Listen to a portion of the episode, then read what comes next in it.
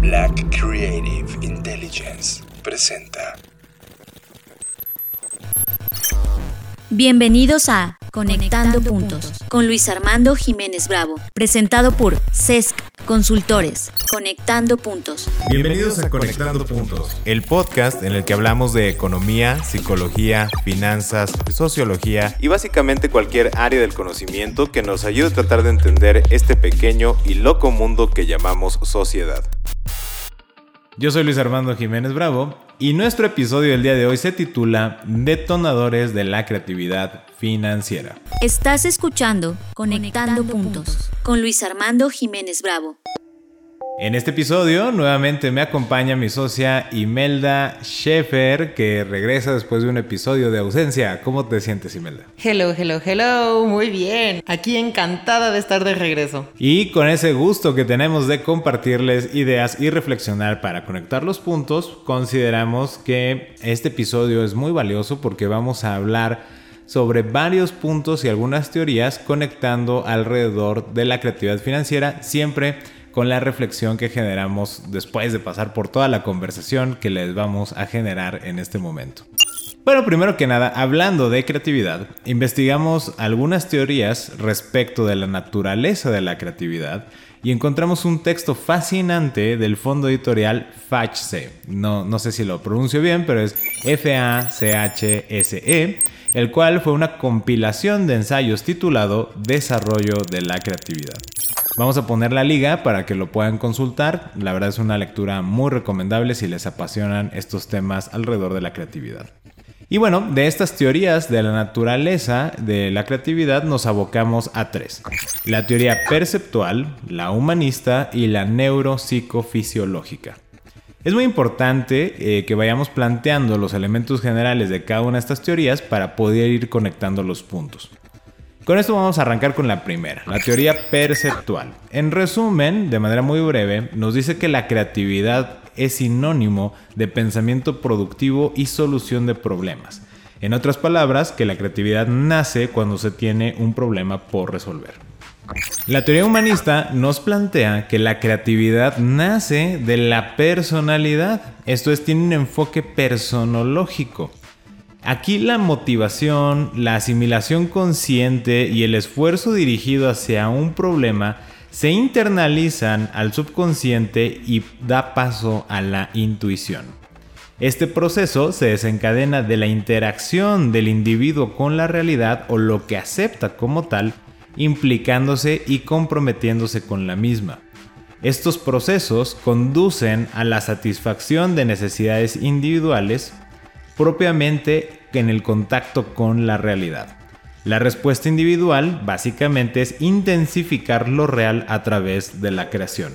La parte muy importante que nos pareció de esta teoría es que cuando el individuo, como lo señalan en, en estos ensayos, asimila su realidad, toma conciencia de su capacidad de interactuar con la misma y lleva un proceso de autorrealización con el acto de intervenir en la realidad a través de la creación de algo. Y esta parte nos pareció muy poderosa porque pues básicamente tiene tres elementos. Número uno, cuando nosotros hemos hablado mucho sobre la singularidad, aquí estamos hablando de la personalidad. La personalidad define mucho el cómo me involucro con el mundo, cómo interactúo con él y claro está el cómo estoy percibiendo la realidad. Y la otra parte es que si yo soy consciente de que puedo interferir, manipular, mover, modificar la realidad, entonces soy consciente de que puedo crear. Y la razón por la cual nos llamó la atención, hablando justamente, ¿cierto? Cuando hablamos del proceso educativo, algo que nos llamaba mucho la atención. No sé si a ustedes les pasó en sus escuelas, pero al menos nosotros sí lo vivimos así, que solo había dos tipos de respuestas, ¿no? La, que quería escuchar el profe y la que venía en el libro. Y esas respuestas se reducían a sí o no. No cabía una tercera opción que es no lo sé. No sé, profe, no sé la respuesta. Y era, eso era lo más penado en el universo académico en la educación básica. Y tenías que decir sí o no, aunque estuvieras equivocado, pero el no sé era totalmente inadmisible. Y este proceso de ir condicionando a un cierto número de respuestas, cuando te topas en la vida práctica, en lo que tú reconoces como realidad, que puede haber una tercera opción que se llama no sé y para eso viene la investigación, viene la experimentación, vienen muchas cosas, que ahí es donde surge el potencial creativo. Si yo me acoto nada más a sí o a no, ¿dónde queda la creatividad? Porque es muy tajante el tema. Es como, oye, ¿se puede hacer esto? ¿Sí o no? Y ya, ya no hay más, ya no hay nada más que mover. Pero en el momento en que tú dices no lo sé, entonces, oye, ¿y seremos capaces de saber? ¿Seremos capaces de intervenir en esa realidad? Y a mí me gustaba mucho un ejemplo que ponía Sime de, este, de los libros para colorear, ¿no? Creo que tú te fuiste como todavía más atrás en el preescolar. Sí, así es. Como estabas mencionando, nosotros nos fuimos mucho a una gran conversación con esta, con esta parte, nos detonó muchísimas cosas. Y yo decía, bueno, es que lo padre es que hablamos mucho de los niños, ¿no? De su imaginación, de su creatividad. Claro, porque justamente estamos aprendiendo lo que es nuestra realidad. Entonces, como dices, una cosa es la realidad y como vas viendo lo que es real, justamente intentas ver si la puedes manipular y puedes cambiar esa realidad. Entonces yo lo que le estaba diciendo a Luis era de, yo me acuerdo con los, con los libros de colorear, era de, pues quédate en la línea, ¿no? Entiendo ese sistema en el que es justamente para desarrollar tu, sentido psicomotriz, de, para que, o sea, si es algo que se tiene que desarrollar cuando estamos chiquitos, ¿no? Pero una cosa es cuando lo tienes que hacer, por ejemplo, en la escuela o por un trabajo para practicar, y otra cosa es cuando te lo regalen y es de, mira, es para que dibujes lo que quieras. Y el punto es de que no puedes ser creativo porque te mantienen a hacer de, tienes que estar en esa línea. Oye, espérame, ahorita no estoy practicando lo que debería estar haciendo, lo que decía como la, parte psicomotriz, ahorita quiero imaginarme otras cosas o quiero dibujar todo menos lo que está dentro de las líneas, ¿no? Por decirlo así. Entonces también decía, bueno, es que a veces no nos han permitido justamente tocar con esa realidad. O sea, es como que la realidad es y no tienes derecho a modificarla, a menos que yo diga que sí. Por dar un, otro ejemplo. Eh, no sé, tienes el canvas, la tela para pintar y es como de, ah, eso es para pintar, ¿no? O una hoja blanca, eso sí puedes esa realidad la puedes tú manipular porque le puedes poner colores, le puedes este, poner lo que quieras. Pero una pared, este, no sé, en la casa, no. ¿Y qué es lo que vemos muchas veces en los niños? O sea, hay, hay mucho de niños rayando las paredes blancas porque están experimentando a qué punto pueden modificar la realidad. Y es algo que se les, eh, o sea, que se dice, no, es que la, ahí no puedes hacerlo, tienes que hacerlo en otro lado. Entonces a veces creo que también es como de nos hemos acostumbrado a que hay ciertas realidades que podemos y hay ciertas realidades que no podemos. Me voy por otra parte, en que entiendo en que hay ciertas realidades que no puedes estar modificando porque va a afectar a los otros también. O sea, yo no voy a llegar a la casa de alguien más a rayarle de, oye, estaría bien padre una mariposa aquí, ¿no? Y ya yo le pongo la mariposa. Pues no, o sea, hay que considerar de que si queremos cambiar nuestra realidad, Ah, no tenemos que afectar la realidad de los otros a menos que ellos digan, ah, ¿sabes qué? Sí, hazlo, este, hazlo por mí. Ponme esa mariposa en mi, en mi muro y a mí no me molesta. Y, me fui más lejos con Luis cuando le estaba comentando esto porque dije, fíjate que yo ya estando grande, les, les cuento esta historia, ya en mis veintitantos, en, en, una habitación este, que tenía en casa de, de mis padres, cada vez que iba de, de vacaciones, que regresaba, era mi habitación y tenía unas ganas de hacer un, dibujo en una de las paredes. Siempre había sido como hasta, de hecho, mi sueño de chiquita. Me encantaría hacer este dibujo o empezaba a pensar en formas que quedarían bien con la habitación. Y de repente fui y les pedí permiso a mis papás. Y mis papás me dijeron, bueno, pues es tu cuarto, haz lo que tú quieras, ¿no? Entonces me costó tanto trabajo hacerlo porque todavía ya tenía el permiso. Y luego empecé a hacerlo con lápiz y era de, ok, bueno, pero el lápiz se puede quitar en cualquier momento. Pero antes de poner ese pincelazo me dio unas ansias porque era algo que yo quería tanto, pero al mismo tiempo me dio ese miedo de alterar la realidad de la habitación. Híjole, aunque me dieran ese permiso, estuve tan acondicionada a que esto no se puede tocar que me costó muchísimo trabajo. Al final sí lo hice y estuve súper contenta y luego se lo enseñé a mis papás y es como una de las cosas que hice uno luego empecé a hacer otro y así. Estuve muy contenta de poderlo hacer, pero me voy a otra parte. Ya me ha pasado que ahora en mi, en mi parte adulta, en que yo compré, digamos, una caja, ¿no?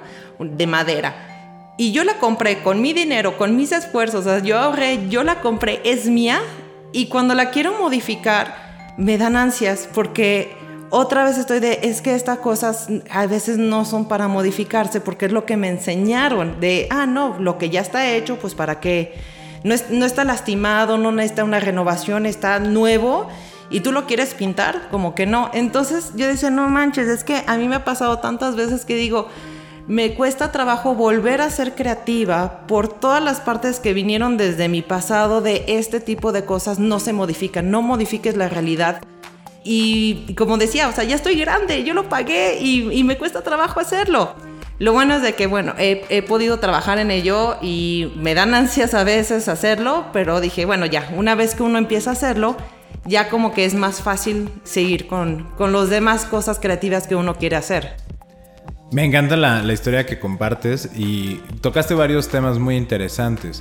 Por ejemplo, en el, tema de la ética, ¿no? Como esta parte de no voy a llegar a la casa de alguien más a rayar su pared porque creo que una mariposa ahí se vería muy bien. Parte de este reconocimiento de la realidad nos retumba mucho porque vimos este documental de cómo, bueno, no, el, libro, ¿no? Para cómo ser un dictador o cómo volverte un dictador. Ah, sí, es una serie que está en Netflix. bueno, es como un docuserie, algo así, ¿no? Es, es como una docuserie que la narra Peter Dinklage con una súper buena narrativa y está muy bien estructurada. Y en el caso de un dictador es como la realidad es lo que yo diga, ¿no? Y entonces esa persona, a nivel de, la, o sea, de su personalidad, desde un enfoque personológico, si hubiera llegado a la casa de alguien más a pintar la mariposa.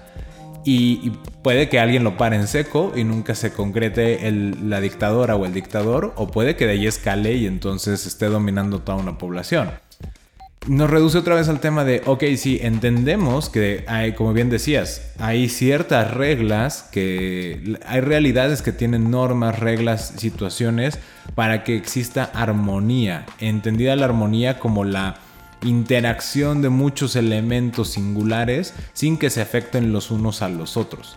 Y esa es la intención de la normatividad, de las reglas, de las codificaciones, etc. Pero también hay otras realidades que tú puedes crear. Y entonces esto nos lleva al punto de, entonces todo es una ficción. Sí, todo es una ficción, pero ¿qué forma le vas a dar esa ficción y qué tanto decides comprometerte con ella? Aún así va a acotar la manera en que tú buscas ingerir de esa forma a través de la creación. Y un último punto que me pareció muy interesante que comentaras. El tema de, tú mencionabas mucho lo de la caja, por ejemplo, ahorita, ¿no? Que me, tocó este, que me, que me la contaras, me impactó mucho y ahora que la vuelves a compartir Em, ese punto relevante que mencionabas de la propiedad, ¿no? O sea, la realidad en la cual tú puedes intervenir es de lo que tú posees o de lo que es de tu propiedad. Sin embargo, si nos vamos con esta teoría humanista, nos hace perfecto sentido que la propiedad no garantiza creatividad. Puedes ser dueño de algo y no necesariamente sentirte facultado para intervenirlo y puedes no ser dueño de algo y sentirte facultado para intervenirlo. Y con esto nada más quiero compartirles que yo le comentaba a Imelda, la vez que claro, imagínate que tienes un hijo o una hija y tú tienes un Van Gogh ahí colgado en la sala. Y entonces ves que eh, esta personita se le queda viendo, ¿no? Profundamente al cuadro. Y tú sabes, porque tú ya tienes conciencia, oye, me costó, no sé, dos millones de euros, ¿no? El, el Van Gogh. No estoy yendo al caso exagerado, que debe ser la realidad de alguien más, pero bueno, es un ejemplo. Y tienes ese cuadro ahí colgando, ¿no? Entonces tienes la personita viendo fijamente el cuadro y se queda un buen rato viendo el cuadro. De repente ves que se desaparece porque los niños tienen esta cualidad de ninjas como que se teletransportan. Es como, volteas a un lado, lo viste, vuelves a voltear y ya no está, ¿no? ¿Dónde está? ¿Quién sabe? Porque ni ruido hizo. Y entonces de repente lo vuelves a ver, lo estás buscando y buscando y en lo que pierdes tiempo en buscar, cuando regresas a donde está el cuadro, ves que ya hizo una intervención en una obra de Van Gogh este, con un marcador o con una estampita y se la pegó donde decía, es que le faltaba eso, ¿no? Y es como de, ah, y puede arder Troya, es como de, no, ya perdió todo el valor y demás, porque todos nos han enseñado a codificarlo en términos, pues sí, de dinero, términos de la propiedad, de lo que generalmente la sociedad acepta como valioso, y eso nos va acotando y reduciendo nuestra capacidad o nuestra conciencia de qué tanto podemos intervenir lo que consideramos como realidad. Y entonces a lo mejor ahí hubiéramos matado a un gran artista, ¿no? Es como de, no, ya no hagas eso, niño, no sé qué, nunca toques nada. Y a lo mejor ahí mataste la inspiración de alguien o la va a recuperar mucho tiempo después. Bueno, aquí quiero intervenir, este, justamente me acuerdo mucho de mi hermana, que ella, bueno, mi madre siempre le, regañaba mucho de, es que si te daba, no sé, un peluche lo rayabas, si, si te daba algo, algo le hacías, ¿no? Entonces ella decía, pero entonces, ¿no era mío o qué? Me dijiste, te lo regalo, me dijiste, esto es tuyo. Entonces, si es mío, yo puedo alterarlo como pues yo quiera. Si quiero deshacerlo para ver cómo funciona por dentro, entonces, ¿por qué me regañas, no? Y se me hizo muy interesante eso, como decía lo de las paredes, era de que pues justamente... Ah, yo nunca sentí, sabía que era mi cuarto, pero no era mi casa, entonces como que las paredes hacen parte de una casa que aunque sean de mis padres, no es mía. Entonces me acostumbré tanto a eso que, y también de cuida tus cosas, ¿no? Y es de, pero si son mis cosas, pues yo las debería cuidar como yo quiera, ¿no? Si hay una, una blusa que me compraron nueva y yo le quiero hacer agujeros porque siento que así se va a ver mejor, este, y voy a ser regañada, entonces no me digas que es mío. Di, te la presto o es para que la uses, pero no, no digas que es mío porque justamente luego eh, lo que a mí me pasó, todo lo que realmente también ya fue mío, mío, tenía miedo porque sentía como que realmente nunca tuve algo que yo podía cambiar esa realidad. Y eso, eh, y me encanta porque es muy buen remate, y eso que nada más está en la segunda teoría. La primera nos fuimos como en dos patadas, ¿verdad? Y esta fue como, wow, y todo lo que nos explotó. Porque, no sé, este, me gustaría saber si a ustedes les está generando este mismo tema de realización de, claro, sí es cierto, yo estoy empatando con esto y conectando con estos momentos de mi vida. O lo que yo he replicado inclusive, si tienen hijos o les han encargado a los sobrinos o no sé, lo que fuera, es como revivir estos temas. O si son docentes de niños pequeños, como el, ver cómo se vuelven a repetir estos patrones de condicionamiento. Pero el, punto focal es esa parte eh, que mencionábamos, o sea, mucho pretexto se ha dado como es que no tengo los recursos para hacerlo y porque la propiedad me, va a dar la creatividad para hacerlo. Y es no, eh, con lo que bien mencionabas, la propiedad no garantiza creatividad. Segundo, la personalidad le da mucha forma a la creatividad. Es más, la personalidad faculta que se manifieste la creatividad o que se inhiba y solo en ciertos entornos, en ciertos contextos donde esa personalidad se siente cómoda siendo creativa porque cree que la puede intervenir, lo va a hacer. Entonces no es un tema de recursos, eso es lo que nos deja esta teoría, es un tema de yo como siento que tengo el derecho de relacionarme con aquello que no está eh, cercano a mí o en mi cuerpo cómo me siento yo capaz de intervenir en aquello que yo concibo como real. Y aquí les dejo una pregunta, que esto no es el fin del episodio, pero es una pregunta interesante de, reflexión. Entonces, ¿cuál es mi realidad? ¿Qué es lo que yo estoy entendiendo como mi realidad en este momento? Y en la medida que podamos identificar eso, y la segunda pregunta, ¿cómo me estoy relacionando con esa realidad? Entonces podrás tener una muy buena pauta, es mi opinión, de que te dará mucha luz de por qué a veces puedes sentirte bloqueado en tu creatividad o por el contrario sentirte totalmente estimulada en tu creatividad, porque creo que esas dos preguntas tienen mucho que ver en dónde están haciendo tu ejercicio creativo. Estás escuchando Conectando, puntos, con Luis Armando Jiménez Bravo. Y con esto nos vamos ahora a la teoría neuropsicofisiológica, que ya encadenando y conectando estas dos teorías que llevamos, vamos viendo, ok, tiene que haber un problema, ok, la personalidad es muy importante, eh, la concepción de mi realidad, el cómo yo creo que puede intervenir esa realidad. Y esta teoría neuropsicofisiológica nos dice que el origen de la creatividad o donde nace la creatividad es en el cerebro. En concreto, de las relaciones sinápticas que se generan producto de las percepciones y procesamientos sensoriales que está codificando el cerebro y traducen estímulos eléctricos. En complemento a esta teoría viene un elemento emocional. Fíjense cómo, o sea, por eso es una teoría neuropsicofisiológica, porque considera la parte del sistema nervioso, la parte fisiológica y la parte psicológica.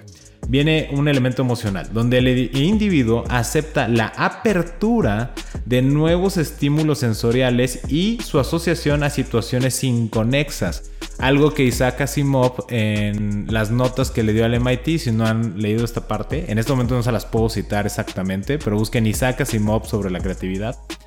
Y él a esta parte le llamaba, este tema de asociación a situaciones inconexas, él le llamaba atrevimiento. parte del elemento emocional en esta percepción de los estímulos tiene que haber un grado de atrevimiento de, como hablábamos de la realidad, lo que mencionabas de tu cuarto, ¿no? O sea, tiene que haber esta noción de me voy a atrever a hacerlo. No solo basta ser consciente que de, que lo puedes hacer o de que tienes la capacidad de hacerlo. Lo que termina por darle forma al ejercicio creativo es esa parte de atreverte a ejecutar. Sí, así es, como dices, ya tenía las herramientas, tenía el permiso, tenía todo y de todas maneras era como un, un, atrevimiento de atrévete a hacer el primer pincelazo fue lo que me costó trabajo, que me tomó tiempo y de hecho reflexión, tenía todo en lápiz durante un buen rato y me costó llegar a ese atrevimiento de hazlo. Y es algo que me pareció fascinante encontrar, eh, como lo que perfectamente conecta Simelda, y me, pareció muy interesante encontrar una teoría que suena muy rimbombante, ¿no? Neuropsicofisiológico. Y la parte focal de esta teoría es, ok, todo esto es el cerebro, lo está procesando y demás, pero te hace falta atreverte. Y es esa parte como emocional de, si no tienes esa parte de atrevimiento, no va a ocurrir la creatividad. Pero aquí también yo pongo otra situación. Nos pone de manifiesto que también nosotros vamos a crear en función de los estímulos que hemos percibido de la información que el cerebro ya procesó. De la misma manera como alguien que su nervio óptico no está funcionando, que ahora les llamamos débiles visuales, eh, una persona débil visual, su proceso creativo es diferente, porque la mayoría de su percepción sensorial viene de otros eh, sentidos y no necesariamente de la vista. Una persona sordomuda, su proceso creativo también se va ejerciendo de forma distinta, porque esas estimulaciones, esa esa parte que los sensores del cuerpo están procesando, la data que procesa es muy diferente de quien a lo mejor tiene todos sus sentidos y a lo mejor no es consciente de todo lo que está procesando. Así es, bueno, digamos así, su realidad es diferente. Y en ese sentido la realidad se vuelve a conectar con la teoría humanista, ¿no? O sea, ¿cuál es tu realidad? Y esto está muy poderoso porque estas tres teorías es como, wow, sí es cierto, ¿no? Y bueno, de ahí porque el episodio se llama Detonadores de la Creatividad Financiera y justamente con esto que ya hemos compartido con ustedes y lo que hemos estado investigando y estas teorías, extraemos para efectos de este episodio que para que se detone la creatividad en el sentido financiero se deben tener estos elementos. Conocimiento como primero. Esto es básicamente estructurar el lenguaje en el que se expresa la realidad. Si nos vamos desde la teoría humanista de la concepción de la realidad, yo no me puedo sentir capaz de comunicar a otros la manera en que tengo que intervenir la realidad si no manejamos un lenguaje común estructurado para poder definir esa realidad. Esto es muy de Wittgenstein, ¿no? Es como el tema de la realidad con el lenguaje. Y en este punto, en el caso de las finanzas, si no sabes leer un estado financiero, si no conoces los términos contables o los términos jurídicos corporativos, te va a ser muy difícil el, mira, tengo una super idea para un negocio donde vamos a invitar gente que mete dinero, inversionistas. Sí, sí, sí, eso. Y entonces también vamos a hacer que por cada este peso que nos quede les vamos a dar dinero, dividendos. Sí, por eso. Y entonces es como, si tú no tienes ese conocimiento de ese lenguaje para etiquetar, comunicar la idea y la conciencia que tú tengas de qué tanto puedes intervenir la realidad, puede llevarte a un tropiezo o que tu ejercicio creativo no se concrete. Luego viene la identificación de la realidad. Básicamente, esto ya parece que estoy repitiéndome, pero no, sí tómelo como un punto independiente. Es definir lo que se considera real, no lo que tú consideras real. Eso ya lo abordamos cuando hablamos de la teoría humanista. Es lo que se considera en tu entorno como real, lo que se considera tangible y en consecuencia tiene efectos sobre los individuos. Aquí ya vamos a hablar o vamos a comenzar a tocar el ámbito de las consecuencias, que es la proyección al futuro. Para que yo pueda terminar un ejercicio creativo, tengo que ser consciente de la realidad. Perfecto. Tengo que ser consciente de lo que los demás identifican como real para no llegar a la casa de mi amiga a pintarle la mariposa en la pared, ¿no? Tengo que ser consciente de esas normas. Tengo que ser consciente y reconocer en mí la potencialidad de intervenir la realidad. Pero también para que el ejercicio creativo me genere ese toque de atrevimiento, tengo que tener conciencia de las consecuencias que van a llegar a ocurrir. Y esta proyección al futuro es la parte que vamos a ir tocando los siguientes elementos. Bueno, tercer elemento, la personalidad. Como ya lo mencioné mucho con la teoría neuropsicofisiológica y la parte humanista, pues la personalidad que tú tienes, tus complejos, tus traumas y las predisposiciones a los estímulos de la realidad eh, ejemplo, este, no lo tenía como pensado decirlo, pero ahorita se me ocurrió, ¿no? El tema de alguien ve un... ¿No les ha pasado? Eh, dicen que las personas que tienen o padecen ansiedad les pasa esto muy seguido. Que vas en un aeropuerto, traes una maleta, porque viste un programa en National Geographic que positivo para cocaína, ¿no? Este, dices, oh, a ver si no me detiene la, la policía colombiana, ¿no? Y es como de, ¿traes cocaína? No. Entonces, ¿por qué te preocupas? es como, no lo sé, pero ¿y si sí pasa? ¿No? Entonces esta parte de tu predisposición, tus complejos, traumas, aunque nunca lo hayas vivido, está configurando la realidad. Por eso la personalidad es tan importante y un elemento que va a detonar también es la ansiedad. O alguien, un ejemplo menos drástico, que va en la carretera, ve una patrulla de tránsito y se empieza a llenar de me va a detener, me va a detener. Y hay otro ejemplo que dice, ay, ¿eso qué, no? O por ejemplo, también el caso del aeropuerto, pasan, este, no sé, pasan por ejemplo la fruta favorita de la abuela, ¿no? Que se supone que no puedes pasar frutas en aduanas y nunca la encontraron.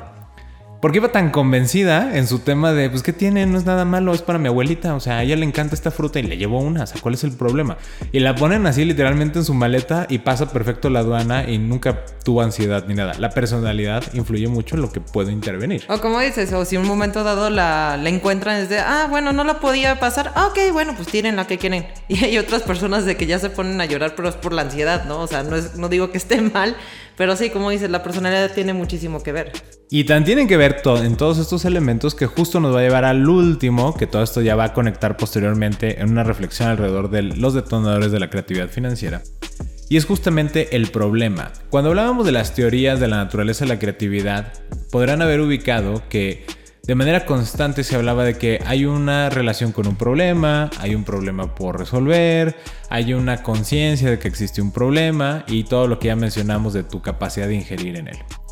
La conciencia del problema o de la situación por atender, como siempre lo menciona y me gusta mucho esa expresión de Fernando Padilla, la situación por atender es fundamental eh, que la estructura que tú le estás dando al problema viene del conocimiento que tú tienes, de tu personalidad y más específicamente del valor que tú le estás dando a ese contexto en función de tu personalidad. El ejemplo de vas manejando, vas a una patrulla, ¿qué valor le estás asignando desde tu personalidad a ese fenómeno? ¿Es una situación por atender o no? O como lo que dijiste, si me van a encontrar el mango y pues si no se puede pasar que lo tiren. Es como, wow, ¿no? O sea, ya es un tema de qué tanto valor le estás dando a esa experiencia. Ninguno. Si me lo encuentro, pues que se tire, ya. Y si no, pues ya lo pasé. ¿Cuál es el problema? Es como, wow, ¿no? Porque no va a haber consecuencias ahí. Bueno. Y eso, ahorita que dije la palabra mágica consecuencias. Antes de eso viene la emoción, ¿no? Ya estuvimos en cadenas, tienes el conocimiento, tienes la valoración desde la personalidad, se genera una emoción, como lo que estuvimos hablando del tema de la ansiedad. Y esa emoción de la ansiedad viene de esa proyección al futuro, las consecuencias que vienen del problema o de la situación por atender. Y en tu ejercicio creativo, tú puedes ver una situación por atender, la vas a procesar de una manera totalmente singular y vas a verle consecuencias si no es atendido, intervenido, modificado o erradicado ese problema. Pero también el ejercicio creativo, como ya les mencionaba previamente, se redondea cuando tú eres consciente de lo que va a venir después con tu intento de solución. Voy a solucionar esta, esta problemática y qué consecuencias eso va a traer. Y ahí tú tenías un ejemplo. O sea, ¿por qué son tan importantes ahorita hablar de las consecuencias del ejercicio creativo? Me gustaba mucho tu ejemplo que decías de la manzana M. De hecho, más que nada era esa relación con la personalidad de puedes vivir con las consecuencias de tus actos. Y no estoy hablando que necesariamente sobre por qué estás resolviendo un problema. Cualquier acto de creatividad tienes que saber que vas a tener que pagar las consecuencias. Y no quiero que se escuche la palabra consecuencias como algo negativo. Es simplemente es lo que vas a cambiar sobre la realidad, lo que estábamos comentando anteriormente. Una consecuencia de hasta en una hoja blanca este, escribir mi nombre es una consecuencia, no es algo malo y no necesariamente es algo bueno, es, simplemente cambié la realidad y ahora esa hoja no es blanca, ahora tiene mi nombre o nada más el hecho de que tiene tinta, ¿no? Entonces yo le decía a Luis, eh, la cosa es de saber si puedes vivir con ello. Por ejemplo, si partimos una manzana a la mitad, no hay poder humano en que pueda hacer que se regrese al estado que tenía antes. Entonces, puedes vivir con esa consecuencia y otra vez no lo consideren como algo malo. Es decir, puedo, puedo vivir con el hecho de que, al principio pensé que la quería a la mitad, pero realmente no la quería a la mitad. Bueno, pero puedes vivir con eso. Sí, ok. Entonces, haz tu, eh, haz otra cosa con, con, esa manzana. O por ejemplo, ah, quiero intentar hacer formas con esa manzana porque es esa manera creativa. Ok, estás dispuesto a tener esa consecuencia de que la manzana ya no se va a poder regresar al estado como lo, lo tenías antes. Sí o no. Entonces justamente, y eso como decías, tiene mucho que ver con la personalidad. No quiero que la, la palabra consecuencia se, se, se bloqueen en ese sentido, porque bueno, realmente no tengo otra palabra para utilizarlo, porque pues realmente es lo que sucede, y así de simple. Y como mencionabas también al inicio, complementando porque ya estoy haciendo mi ejercicio creativo, ¿no? Si ponemos esta tercera opción de no lo sé, también ahí aplica la respuesta. O sea, ¿puedes vivir con el no lo sé? Uh, no, no, lo sé. O no lo sé. Puede darse. No sé si no, así, no sé si puedo vivir con ese no sé. Me parece fantástico. Pero porque... entonces puedes vivir con eso de no hacer nada. También puede ser. Sí, estoy totalmente de acuerdo. Y, y, volvemos a lo mismo del tema de la personalidad, las emociones y el conocimiento que tú tengas. Porque ¿cómo vas a construir una consecuencia en función de la estimulación que tú hayas tenido y de la conciencia del lenguaje y de, de cómo todos los demás definen como algo que es real? y qué tanto atrevimiento tengas para trastocar eso que se considera real, ¿no? Y que tú lo veas como algo que, pues, ¿qué tiene? No pasa nada, ¿no? Y hay personas que, ¿cómo no va a pasar nada? No te pusiste a pensar en esto, en esto y en esto. Y no necesariamente estoy hablando como dices, no quiero que se entienda que consecuencia es un tema trágico o algo malo ni nada. Es el efecto de lo que va a dar tu eh, acto creativo. Puedes vivir con esa situación y también ahí digo, habrá personalidades que digan, sí, ¿por qué lo estás pensando tanto? O sea, es más, en lo que tú pensabas ya lo hice, ¿no? Mientras que estabas hablando ya corté la manzana en cuadritos, ¿no? No, pero y aparte hay que considerar también que hay cosas que pueden regresar al status quo. Una pintada en una pared puede volverse a pintar y no se ve. Nada más la consecuencia cuál es. La consecuencia es de que vas a tener que invertir este, dinero o tiempo o algo vas a tener que invertir para regresarlo al estado que está. Entonces hay de dos. Es como una pared que puedes volver a pintar, nada más que la consecuencia es de que va a haber un gasto o un desgaste para poderlo regresar al status quo. Como hay cosas como la manzana en que pues realmente no se va a poder regresar, pero pues puedes vivir con ello o no. Que aquí lo quiero conectar con un punto financiero, eh, porque me encanta lo que dices. O sea, si en tu ejercicio creativo te estás yendo hacia la experimentación, y eso que todavía no estoy tocando el tema de la reflexión ya sobre los detonadores, pero queda muy bien con lo que dices, de habrá situaciones que puedes revertir la consecuencia o regresar al status quo, más que revertir la consecuencia. Sí, no, porque en sí la consecuencia es de que vas a tener que invertir algo para regresarlo. Eso es la consecuencia. Y, por ejemplo, en el caso eh, financiero, por ejemplo, hay notas convertibles, ¿no? Que están, que están protegidas. Y muchos inversionistas dicen, oye, meto mi dinero en este, voy a meter mi dinero en un índice, ¿no? Porque estoy aprendiendo a invertir. Lo cual, pues está muy bien. O sea, la mayoría de las personas dicen, claro, un índice, pues es una jugada de largo plazo, es una estrategia pasiva, te va a ir bien en algún momento dado de, de la vida del índice y de tu vida personal. Pero también hay otros instrumentos que te dicen, mira, tú puedes meter una cierta cantidad, vamos a decir 10 mil dólares, ¿no? Pones 10 mil dólares, puede que ganes, pero no vas a perder. O sea, lo peor que puede pasar es que regreses al status quo de aquí te regreso tu dinero para que vuelvas a experimentar con cualquier otra cosa. Y bueno, al final no me voy a entrar mucho en este punto de las notas convertibles, pero el, lo que quería reforzarles con ustedes era justo ese tema que tú mencionabas de regresar al status quo.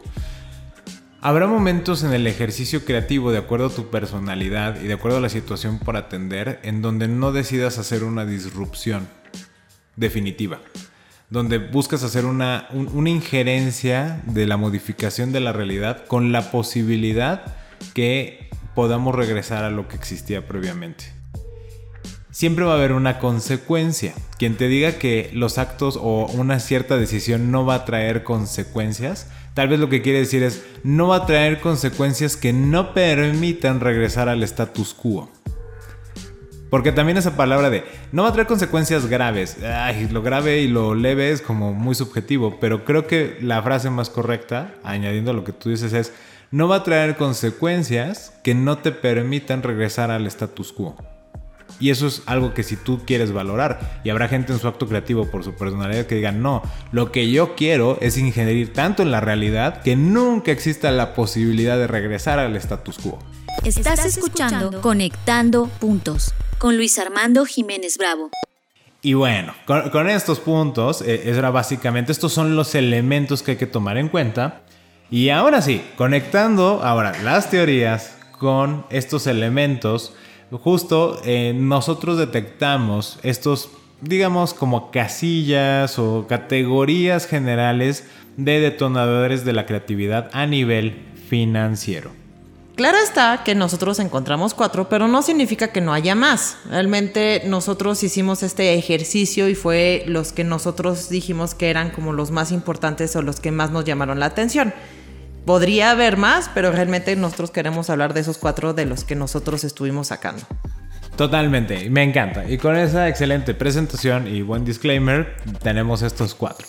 Escasez, abundancia, urgencia y aburrimiento cada una de estas casillas o cajitas, ¿no? Que para mí es como más tierno y me permite relacionarlo más fácil, esto que ya mencioné, son problemas o situaciones por atender en sí mismas. Situaciones que siempre estamos buscando resolver o atender desde nuestro ejercicio creativo. En función de la personalidad, el enfoque que le brindemos a dichos problemas define también la proyección al futuro de los mismos. ¿Qué quise decir con todo esto?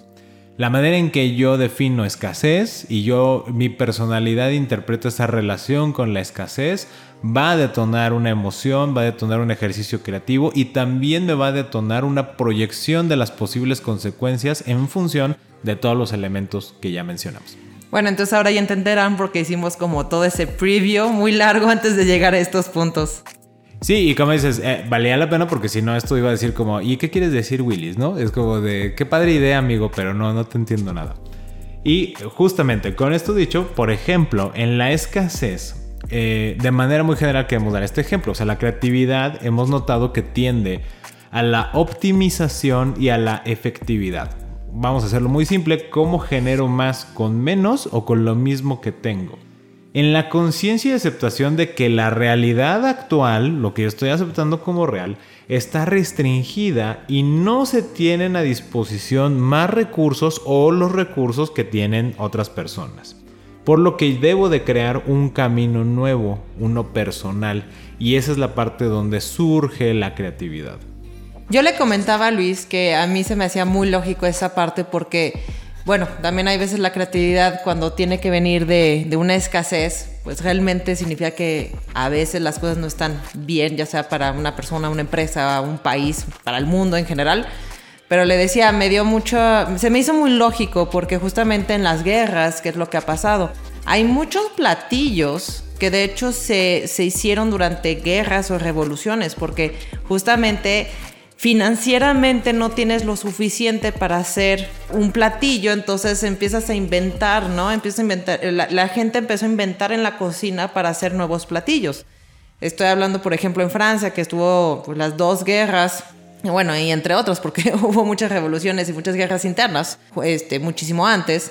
Pero ¿qué pasó? Estuvo todo lo que fueron los caracoles, las ancas de rana, o sea, no fue, por, no fue una creatividad de, ah, se me antoja ver cómo cómo sabría y cómo lo podría mejorar. Esas creatividades nacieron desde la escasez y hay muchas cosas que pueden salir de escasez. De hecho, también aquí en México hay muchos platillos que hay algunos que efectivamente vienen de la creatividad, de, tal vez hasta del contrario, de la abundancia de, ay, tenemos todas estas frutas o todas estas verduras y voy a experimentar con ello hay muchos platillos que pues vienen de una, cierta escasez y se empieza como a hacer el experimento de cómo lo puedo hacer más comible, por decirlo así.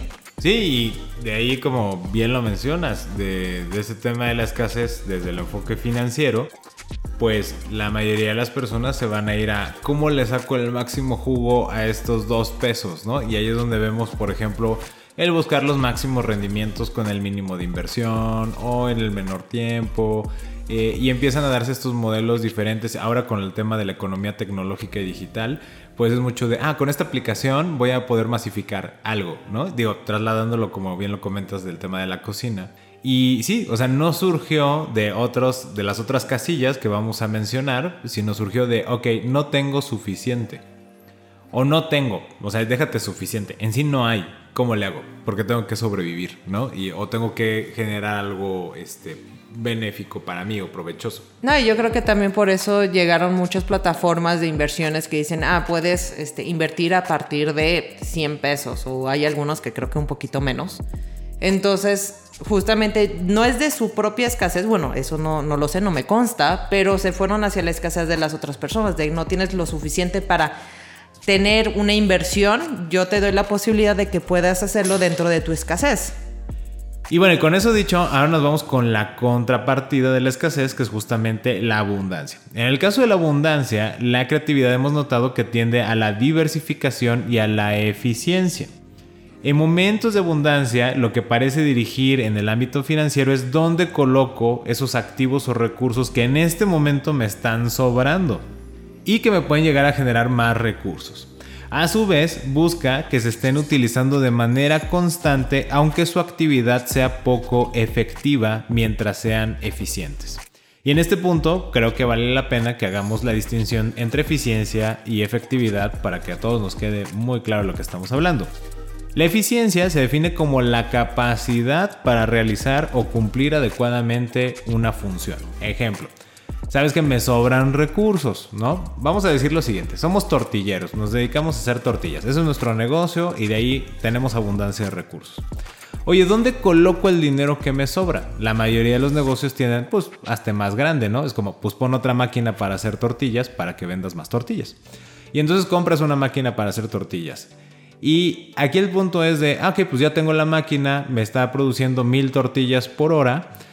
Pero, oye, ¿se están vendiendo todas las mil tortillas por hora? Ah, no sé. O sea, igual y sí, igual y no. Pero a mí lo que me interesa es que si yo le metí dinero a esa máquina, sea eficiente. O sea, esté produciendo las mil tortillas por hora no tengo tanto el foco de atención en que esas mil tortillas se vendan al 100%, que sean las más deliciosas, que sean las más nutritivas, que vamos a decir que todas salgan del mismo tamaño. O sea, a lo mejor ni siquiera eso es lo que me está apurando. El punto es, ¿salen mil sí o no? Y eso es la eficiencia. Y mientras me las vengas trabajando y produciendo esas mil, yo con eso me estoy dando por sentado y me doy satisfecho. A diferencia de la efectividad, que justo la efectividad la generamos a través de acciones que nos dan los resultados apropiados y esperados para cada situación. Regresando al ejemplo de la tortillería, vamos a decir, mira, sí, o sea, qué bueno que me esté dando las mil tortillas por hora, pero yo necesito que produzca exactamente lo que se venda. Quiero que sea efectiva mi máquina para hacer tortillas. Quiero que todas salgan exactamente del tamaño más demandado por mi mercado meta o el que tengan el grosor que se necesita para mi mercado meta. O sea, estás diciendo, si voy a utilizar el activo y si lo voy a poner a trabajar, que valga la pena el por qué lo estoy haciendo trabajar. O sea, si yo produzco algo, lo quiero vender. Así como lo produzco, lo estoy vendiendo. Que así como lo estoy produciendo, esté con la calidad y lo que está esperando en cada momento cada uno de mis consumidores. Otro ejemplo muy claro, por ejemplo, es el caso de las pizzerías ahora de cadena. A mí una que me encanta, Little Caesars. ¿Por qué me encanta Little Caesars? Porque tienen este proceso muy dominado de todas las pizzas de pepperoni van a salir siempre igual. ¿no? Y entonces están siendo efectivos y tienen medido pues cuántas pizzas este, van a tener que vender en ese momento o bueno en ciertos periodos del día por cada sucursal y procuran no producir de más porque se va este, a desperdiciar o desaprovechar ese recurso. O sea, buscan ser muy efectivos, no nada más eficientes. No es de, ah, podemos producir 10.000 pizzas en todo el día, pues órale, pónganse a hacer pizzas todos aunque se queden ahí paradas. No, no se trata nada más de tener la capacidad de producir, sino que eso que estoy produciendo sirva para algo, tenga un objetivo. Y para complementar el ejemplo de la máquina de tortilla, como dices, si hay abundancia, puedes empezar a ser creativo y decir, no sé, ahora voy a hacer eh, que la máquina haga las tortillas en forma de corazón. No sé si se vendan, no sé si no se venden. Es una idea, vamos a intentarlo. Mientras que cuando no tienes abundancia, tratas de evitar hacer como que algo que pueda o no funcionar. Dices, no, me voy por lo seguro. Que haga las tortillas que tenga que hacer, que esté trabajando todo el tiempo la máquina y no, oye, y no la utilices para otra cosa, ¿no? Mientras que en la abundancia puedes decir, ah, bueno, compro otra máquina para empezar a hacer esas en forma de corazones, por dar un ejemplo. Me encanta porque rematas perfectamente bien y mucho más claro de todo lo que yo dije, justamente la distinción entre la eficiencia y la efectividad. Ahora, yendo justo con esta casilla de la urgencia, y en esta casita la creatividad financiera hemos visto que se orienta a la consecución de un indicador predeterminado, generalmente en algo que ya consideramos que es escaso y esto que es escaso es el tiempo. O sea, la urgencia va muy asociado con el hecho de quiero recortar tiempos. ¿Por qué? Pues porque urge. Siempre la urgencia está asociada en como en el menor tiempo posible. Eh, yo el ejemplo que les pongo a nivel financiero, por ejemplo, es con Johnson Johnson cuando desarrollaron su, su vacuna, ahora con el caso del COVID-19 para ellos lo tomaron como una actividad urgente y destinaron y tomaron decisiones financieras, aumentaron el gasto en investigación y desarrollo, crearon un área dedicada para eso, invirtieron en tecnología de cadena de bloques justamente para que se comunicaran en todo el mundo los investigadores y demás y saliera más rápido el prototipo y luego ya la vacuna que pudieran este, utilizarla ya en seres humanos.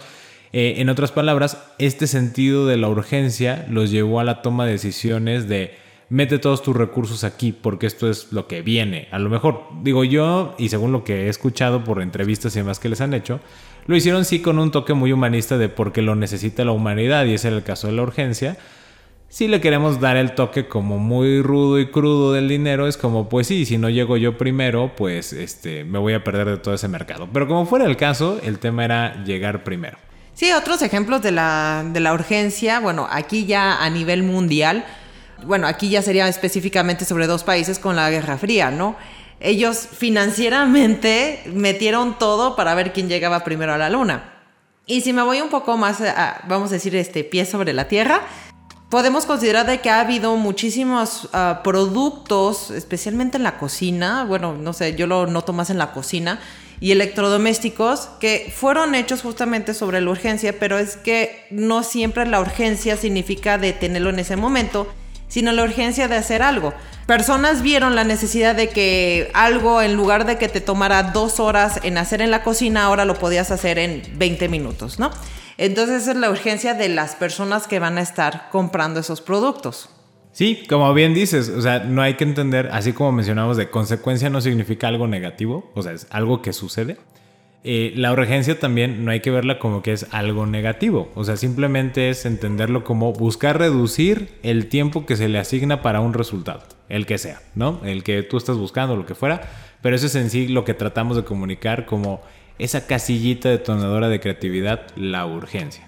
Y la última que es el aburrimiento, ¿no? E, en este caso, hemos notado que la creatividad que surge del aburrimiento se orienta a la disrupción y a la innovación no necesariamente para lograr un resultado funcional, sino para romper el status quo. También pudiéramos decir que el aburrimiento viene asociado al hartazgo de algún problema previo. Yo ponía el ejemplo para estos temas de la música. Hay muchas bandas que dicen, oye, ¿por qué te pusiste a tocar o sacaste tus discos? Porque no había, y dicen, ¿no? Porque no había ninguna música que me gustara. Porque nadie estaba hablando de los temas que a mí me interesaban porque nadie estaba hablando de la realidad que yo estaba viviendo con mis amigos, que fue por ejemplo el caso del hip hop, ¿no? De cuando empezó con muy muy fuerte y también el rap.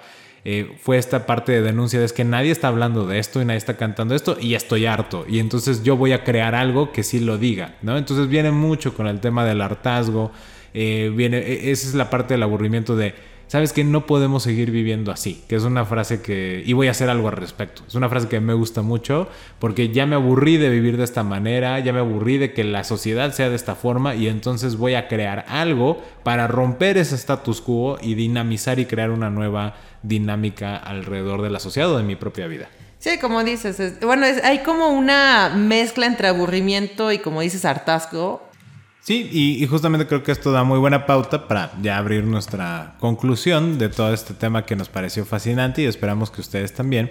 Y es que por último mencionarles que desde nuestra experiencia y acercamiento con empresas, Rara vez la creatividad hemos notado que surge de la euforia, de un sentimiento de bienestar. Eh, generalmente se está gestando o se ha gestado en los momentos que se perciben como complejos.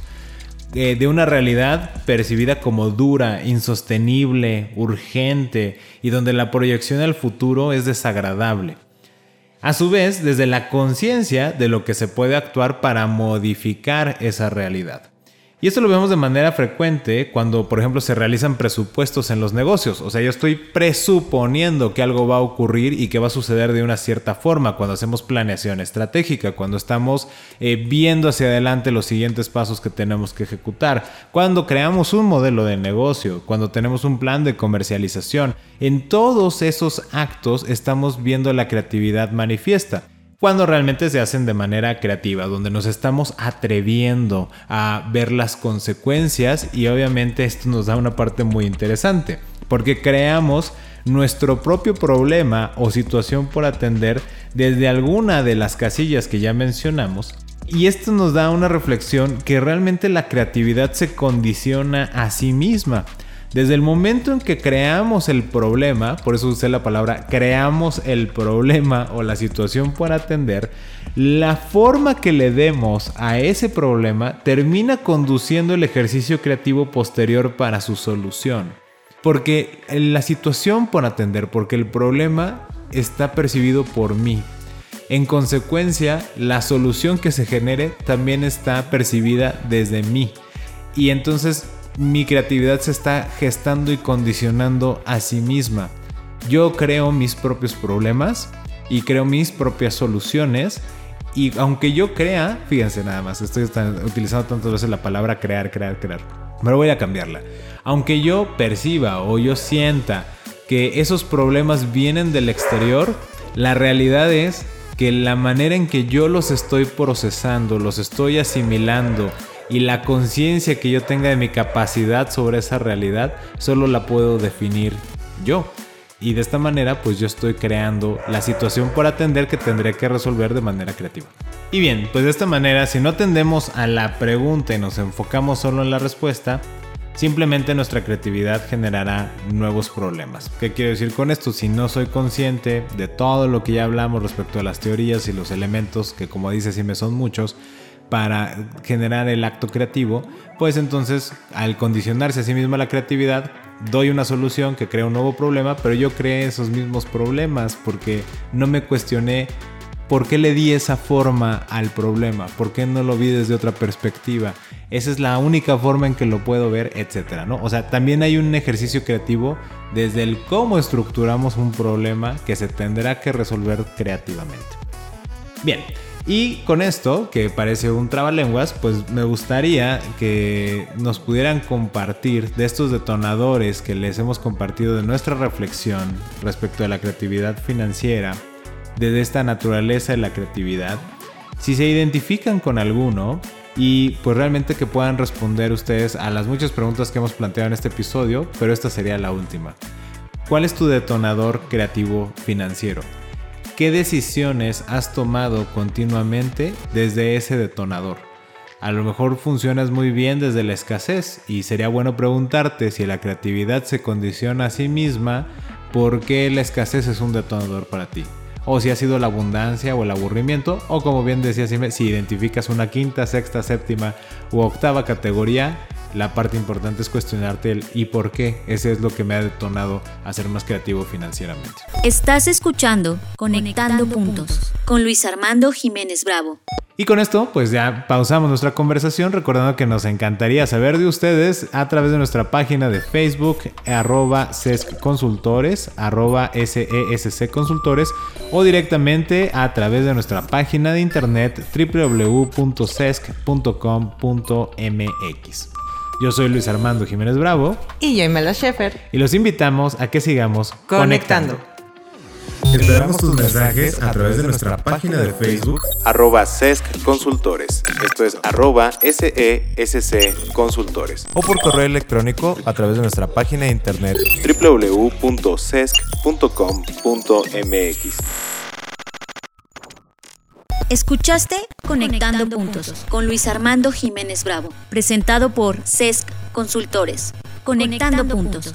Contenidos y conducción, Luis Armando Jiménez Bravo. Producción, John Black y Fernanda Rocha. Grabado en los estudios Blackbot.